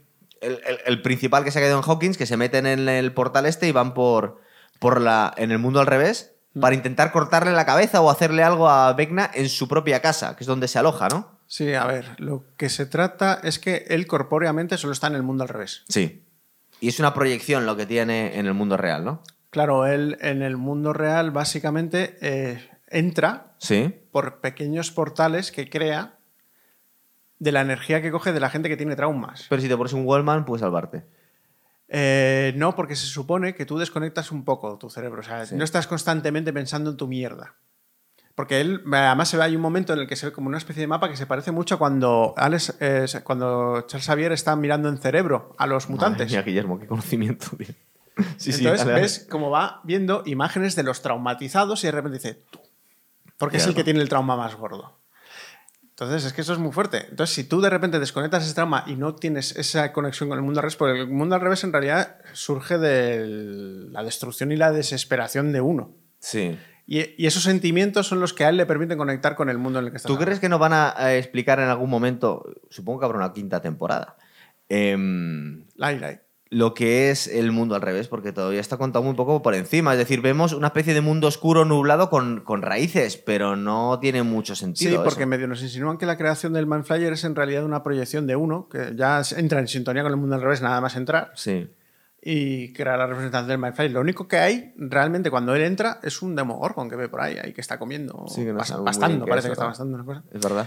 Entonces sí, no, a ver, sí que hay explicaciones porque realmente el grado de explicación de cómo es todo de la cuarta temporada, de por qué Eleven siempre pensábamos que en realidad era un ser retorcido que al final acabaría sacando su verdadero Es yo. verdad que la primera temporada, en la, en la cuarta temporada, el primer capítulo parece que en realidad es un mal bicho que ha acabado con varios niños y luego Exacto. te la salvan de alguna forma al final y te dicen, no, en realidad no es lo que parecía, no había matado a todos los niños ella. Sí, sí, pero el cliffhanger del principio es como, vale, y ahora de repente me has quitado este O y, y sigues con la historia. ¿Verdad? Es muy curioso, está, eso está muy bien hilado. o sea, Está muy bien. Yo la única medio crítica que tengo es que igual, se han- que igual deberían haber metido más capítulos y no tan largos, porque es verdad que se hacen algunas películas, son películas, son ocho películas de dos horas. Eh, No sé si son los ocho de dos horas, pero son largos, ¿eh? Sí, pero nos las hemos tragado. Hemos visto. Aquí estamos haciendo el programa. Eh, ¿Qué pasa? Que el momento icónico, yo lo creo que lo voy a hacer para terminar el programa luego. Que Eddie Manson no se le ocurre otra cosa que para llamar la atención de los bichitos estos diamoníacos que iban a atacar a sus amigos, eh, subirse al, techo de una caravana y tocar el Master of Puppets. Tocar el Master of Puppets con la guitarra más demoníaca que había en los 80. Eso está muy bien hecho. Porque hoy en día hay muchísimas guitarras. Que una cogido, punta de flecha de pero, en pero cogieron una vez Rich. Y la BC Rich con una especie de espinas y con un tatuaje tribal rojo era lo que debía llevar Sepultura en aquel momento y lo conocían cuatro gatos. Es decir, han cogido la guitarra más demoníaca que existía en el año 86, es la que cogen. No cogen la guitarra que utiliza Metallica, sino que cogen eso. ¿Y, y por qué ha sido un puntazo ut- utilizar el Master Puppets? Aparte que es una canción muy potente. Porque en, en el cine tan comercial, o en las series tan comerciales, no se habían nunca atrevido a meter una, una canción tan potente y de alguna forma tan auténtica. Es decir, incluso la banda sonora de, de, de Stranger Things, aparte de, por ejemplo, eh, La historia interminable, cosas así, tú te das cuenta que son canciones que suenan muy ochenteras, pero no son tan icónicas. Pero aquí es que se han fusilado una canción que no habían metido en. en Sí, porque ahora. además lo que tiene, a ver, Metallica evidentemente ya se ha convertido en algo muy mainstream, porque a Metallica lo va a ver los que se enamoraron en su día del Black Album Claro. y les vamos a ver los que nos gustaba cuando eran Traser. De hecho, ya no les vamos a ver, pero bueno, sí. No, yo fui a verlos y bueno. bueno, Pero lo que mola es el mero hecho de que aparezca una canción de- del año 86 de un disco que sale en el 86. Es que estaba de moda ese año. y era es un disco que es una tralla. o sea, vienen eh, abandonan un poco el thrash metal que fue el Rey de Lightning y el Kill Em All. Están ahí, ahí, sí. Están tocándolo. El Rey de Lightning es un cañón mejor producido que el Kill Em All. Y alucinas. Tiene un poquito más de complejidad el Master of Puppets. El disco más complejo de Metallica es el Unjustice for All. Es una producción eh, exponencial. Y luego ya ahí se cansaron y quisieron darle otro toque. Pero sí es cierto que. Es verdad que había pequeños grupos que metían un poco más de caña, pero desde un punto de vista metalero, en el año 86 no había nada más salvaje que el Master of Puppets. Es decir, que podías buscarlo en círculos muy pequeños, pero en realidad. Sí, porque para cosas más bestias te tenías que ir a Alemania con Creator. y Claro, con cosas muy chungas, porque que- Slayer y Pantera todavía iban con mallas y estaban haciendo otras cosas. Es decir, entonces, eh, de alguna forma han sido súper auténticos. En algunas cosas es verdad que puedes encontrarle ciertos anacronismos, como por ejemplo que el chaval heavy no acabo de entender cómo lleva un, un muscle car, si está en el instituto todavía. Pero en otras, aquí han respetado muchísimo lo que podía ser. ¿Qué es lo más chungo que puede tocar un heavy jugador de rol en aquel momento? Cuando están buscando música, porque se supone que cuando. Ay, no me acuerdo el nombre de esta chica. Cuando realmente ha utilizado. Max. No, eh, la pijita. Ay, no me acuerdo el nombre. Nancy. No. Wheeler, ¿cómo se llama Wheeler? Nancy, Nancy Wheeler. Sí, que ha cambiado de novio. Aquí está con Jonathan, pero parece que va a volver con Steven. Y a mí me gusta más Steven. Pero Aunque porque- sea el típico niño pijo. Pero porque mm, Steven ya no es el mismo. Steven ya no es un niño pijo. Steven es un tipo. Sigue que- siendo un poco pijo, ¿no? No, pero es un, ti- es un tipo que ya por las cicatrices se nota que ha sobrevivido a unas cuantas hostias figuradas y no figuradas. Ha conseguido que todos esos chavales sobrevivan en una situación. el de- héroe, ¿no? Es el héroe, pero sin serlo. Sí. O sea, realmente es un tipo que. Y sin embargo, Jonathan sigue siendo un tío raro y un poco. A ver, eh, yo, yo, yo creo que hay otro homenaje en esta serie, pero eso sí que es un anacronismo. Porque, sinceramente, la road movie hasta que llegan a Eleven Sí. es Scooby-Doo, joder.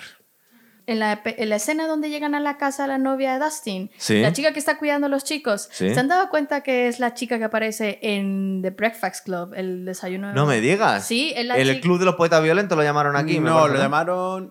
¿cómo? No, no, no. Bueno, Breakfast Club, no sé, el, el- club de los poetas violentos aquí en Ajá, The España. Breakfast Club en español. No, es. eh, ¿Cómo se llama aquí? Joder. Eh, bueno, pues Club la de los chica- Cinco. El club de los Ah, cinco. Ah, vale. La chica que tiene el pelo negro, Sí. así, bueno, pues le hacen como un homenaje a ella. Y otra parte, en donde están en la pista que están ahí patinando. Sí. Y en el momento donde están como poniendo un poquito tensa a Eleven y Eleven agarra una, un patín y le rompe la cabeza Sí. a la chica, pues es un homenaje a Carrie. Y lo, Ah. y, y lo explicaron perfectamente en Twitter, en la cuenta de Stranger Things, a Stephen King. Ah, Pues dos qué cosas grande. ahí. Ya. Para Sí. que luego, nos, que luego nos se quejan. Le estamos metiendo todo absolutamente. Muchísimas No, gracias. Además, eh, el- pero es que Carrie tiene muchas analogías con Eleven por los poderes telequinéticos y por esos momentos de, Cierto, de es verdad. furia y de todo. O sea, eso Es. Sí. A ver, eh, si hay algo que se nota es el- la admiración por Stephen King. Sí, claro, porque es, es que esta temporada es mucho más de terror que todas las que habíamos tenido hasta ahora. Las que es curioso, os repito otra vez, el, el tono, como tienes un, tono familiar ochentero de cine de chavales y de repente, ¡boom! Cine de terror. Y luego volvemos otra vez. Entonces, está muy bien equilibrado entre lo que sería una serie para todos los públicos, unidos a algo que no es tan para todos los públicos. Sí, además, claro, como. Es que este tipo de películas en los 80 no era, era para todos los públicos, no podías meter estos desfases. Sí, además es lo que pasa, que hay mucha gente que, por ejemplo, no ve cine de los 80 y de los 90, porque como vivimos en un mundo de sobreestimulación y de Sí, efectos y de CGI, la gente ve ahora películas, los chavales ven ahora películas de los 80 y los 90 y dicen, ¡ay, qué mierda es esta y qué cutre es! Sí. Pero les han dado el espíritu de los 80 y los 90 bien hecho, Claro. con buenos efectos, Sí. con buena historia, o sea, no tiene fisura. Tiene, Están, revisitando los 80 y le están dando una mano de pintura en algunas cosas que eran un poco cutres, es verdad, cierto. Entonces, claro, cuando visualmente te entra tanto y ves que las historias son tan buenas, dices, joder, es que igual en los 80 y los 90 se hacían cosas de cojones. Claro, pero es que ahora tú vas viendo en el cine y en la música y estamos rehaciendo lo de los 80 Sí. y los 90. Llevamos muchos forma- años de revival en los 80. En, la En forma la- de samplers, en forma de. Entonces, claro. Sí, grupos como por ejemplo eh, The Weeknd, que saca lo de Blinding Nights y es, es- es música ochentera. Bruno Mars también hace música ochentera. Bueno, nomás, vamos, se ha fusilado la Motown y ha dicho, "Lo- la voy a revisitar y os la voy a tirar en la cara. Se ha muerto Michael Jackson, pero sigue vivo en mí, por ejemplo, ¿verdad? Efectivamente, justo, justo. Cierto. Pero claro, es que vivimos en un mundo en el que lo que más vende es el reggaetón, estamos jodidos. Eh, bueno, pues luego tenemos esto también. Es una cosa con muchas caras. Eh, recuerdo aquí cuando hablan del rol, que no lo habíamos visto tan bien. Yo no lo había visto en la gran pantalla ni en la pequeña pantalla, los dados de 20 caras y cosas así. Eso solo sale, es lo Aquí. que te digo.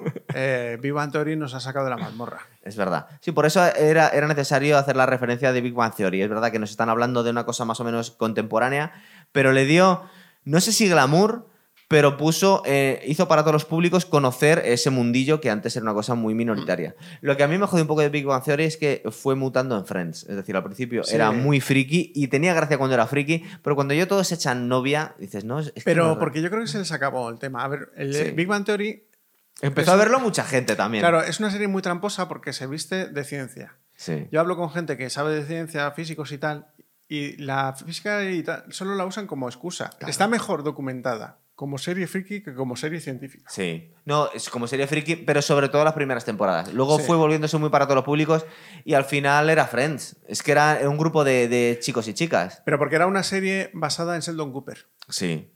Mientras estuviese Sheldon Cooper, la gente lo vería. Sí, es verdad que lo fueron desnaturalizando, porque Sheldon se echa novia, Raj empieza a hablar con las chicas. Eh, todos al final tienen. Cierto es menos siniestro. Wolowitz deja de ser. eh, Wolowitz en las Sí. cinco- cuatro primeras temporadas debería de estar encerrado. En un sitio, Claro. haber echado la llave y a ser posible. Pero era cuando era gracioso realmente. Sí, pero Porque era- además no hay nada que le guste más a los frikis que reírse de ellos mismos. Sí, sí, Es pero- decir, esa, esa, esa, esa serie era de culto, entre otras cosas, porque a la gente le encantaba verse reflejado Pero ahí. Howard Wolowitz era creepy. O sea, Sí, se acercaba claro. a las mujeres Sí, pero como auténtico se casa, depredador sexual. Se la cargaron un poco en ese sentido. Sí, pero en cambio Bernadette es genial a partir de ese momento. Sí, es verdad. Genial bueno, ¿qué, estética. qué más tenemos? Para ir terminando la serie. Em, tenemos el final en el que le matan por en tres ángulos distintos. Se cargan a este Vecna, pero eh, ¿está muerto? No está muerto, ¿no? Parece ser que se escapa medio No, vivo. Está debilitado. Ah. Que es un poco demasiado poderoso, ¿no? Porque si le tienes que atacar desde tres ángulos distintos y aún así no le matas. Tú date cuenta cuánto tiempo lleva cogiendo fuerza. Ah. Porque lleva cuatro temporadas cogiendo fuerza. Sí, Realmente- bueno, las que no le conoces. Ya desde No, los 70. eh, tú date cuenta que él solamente empieza a comunicarse con el mundo real Sí. A partir de la primera temporada, que es cuando consigue abrir un portaleque, con- contacta con Metal Demogorgon, empieza a secuestrar gente en esta realidad Cierto, y empieza ¿verdad? a absorberla. Sí. Sí, porque les deja así como de mala manera, pero se los carga, pero les, ¿qué les hace? Les quita la energía vital porque les tiene luego ahí metidos, ¿no? Eh, va, los tiene como una especie de reserva de comida vital, Ah, digamos. y lo- su plan es abrir un portal, ¿verdad? El entrar en este mundo y destrozarlo. Ajá. De hecho, en la cuarta temporada se queda a medias porque, Sí. le- porque si no le llegan a eliminar, en la realidad entre los dos mundos hubiese desaparecido. Y el Manflayer que pinta aquí, entonces, el jefe, se supone. Porque Luego trabaja para él, ¿no? No, pero es, una como... crea- es una creación suya, en realidad. Ahí hemos visto que el Ah, Mindflayer es una creación vale. de Vecna. Entonces, claro, el Mindflayer básicamente es como, era como su, su gregario, mientras él Entonces, el- cogía el- fuerzas, realmente el malo era Vecna y no al revés. El Mindflayer era su surtidor de energía. Cuando la representación del Mindflayer desaparece en la tercera temporada, que es ese, Vale. el corpóreo de cadáveres, él pierde al Entonces Mindflayer. me has cambiado la premisa, porque yo me estaba imaginando a Vecna como si fuera Saruman y resulta que era Sauron. Sí, claro, Sauron. Vale. De hecho, eh, Es que aquí hay que hacer referencia a frikis por todas partes, ¿no? Hombre, no, por podemos supuesto, descansar, esto por es así. supuesto. entonces lo que acaba... Sí, bueno, de hecho ahora mismo puede que Vecna esté incorpóreo, volviendo a recomponerse. Su anillo no lo he acabado de ver, no sé cuál puede ser el anillo, ni dónde está Gollum, pero bueno, ahí está. Y sí, sobre todo es eso, eh, el proceso en el que se supone que las dos realidades iban a colisionar y el mundo nuestro iba a desaparecer se ha quedado a medias por el ataque de los chavales. Oye, y antes de hacerme un Eddie Manson, eh, ¿qué crees que va a pasar en la quinta temporada? Una porra, así. ¿Qué va a pasar en la quinta temporada? Porque se han cargado a Billy que me molaba, se han quedado, cargado a Eddie que, que molaba, han dejado vivo a. a ¿Cómo se llama este de las collejas? ¿Cómo era? ¿Willis? ¿Will? Will. Han dejado a Will y a Jonathan, que son lo peor. Es decir, me matan a dos que me gustan y me dejan vivos a dos que aborrezco. Ahora, el problema es que Will no sé si volverá a ser otra vez un nexo de, de Vecna. Si tendrá que tirar otra vez de él, como ya pasó Sí. sobre todo en la tercera temporada, que era todo muy. Pues estaban muy metiéndose en la historia del enamoramiento que tenía con Mike, ¿verdad? Sí, pero porque yo ahí yo creo que fue un poco de relleno, porque el momento road movie no daba para más. O muy momento woke, que ahora mismo lo están metiendo en todas partes. Esto ya. No sé si has visto el remake que van a hacer de Predator. Ah, no, no, no. es- Pues ahora eh, Arnold Schwarzenegger con cinco superhombres no pudieron con él, pero una india americana con un cuchillo va a poder. Porque está empoderada. Es la nueva película de Disney. Es que lo compró Disney, ¿sabes? ah, bueno, Pues no sé si tiene algo que ver yo. Igual me a, puede a veces da la ¿eh? sensación, igual que en esta serie, todos los matices de, se- de sexualidad que no se veían en el cine están muy bien puestos y aparte es justo ponerlo.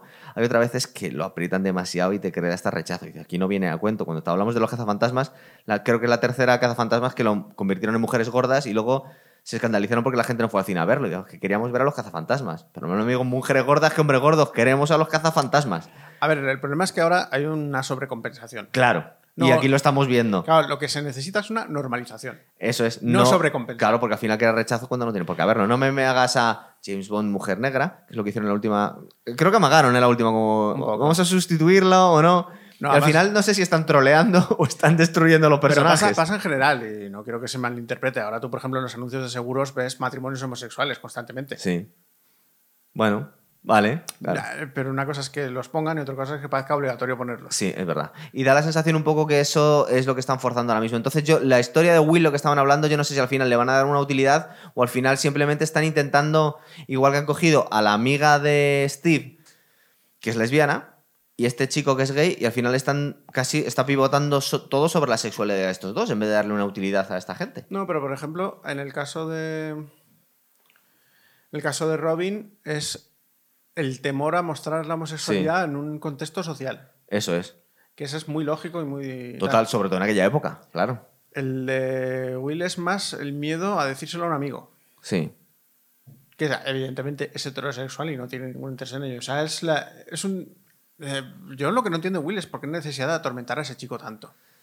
Ya está atormentado, Ya, porque le ha eh, absorbido la mitad de su alma, el Mind Sí. Flayer. ¿por Y además es un tío con una personalidad poco definida, porque es el típico que, eh, ¿por qué no queréis jugar al rol? Os echáis novia a todos, no me hacéis caso, me duele el cuello, soy así muy lánguido. Es el punching ball de esta Es muy, es muy desagradable, es muy desagradable el tío, pero porque lo que están creando así, no tendrían por qué haberlo debilitado tanto la Yo personalidad lo de que este creo, chico. a ver, puede haber un giro Claro. que Entonces, ¿tú crees que va a ir por ahí, se no? comenta bastante, Así. porque además hay conspiranoicos de esta serie, o sea, yo no sé. Claro, por eso te que no- pregunto. los que no verán a posteriori, pero conspiranoicos, o sea, se dice poco menos que es una herramienta de Vecna.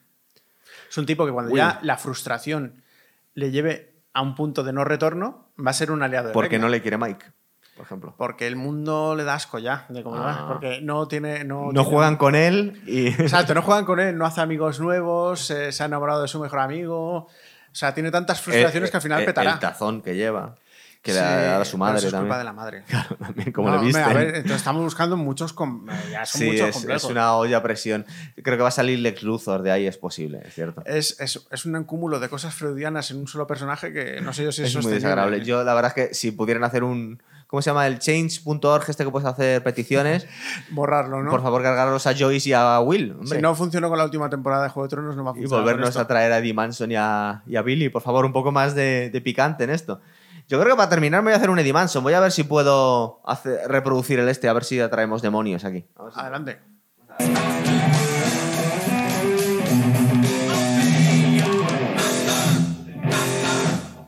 Pues yo creo que nos despedimos aquí, macho. Vamos a ir pensando qué más te podemos traer para acá, para el programa, ¿vale? Venga, hasta otra, chicos.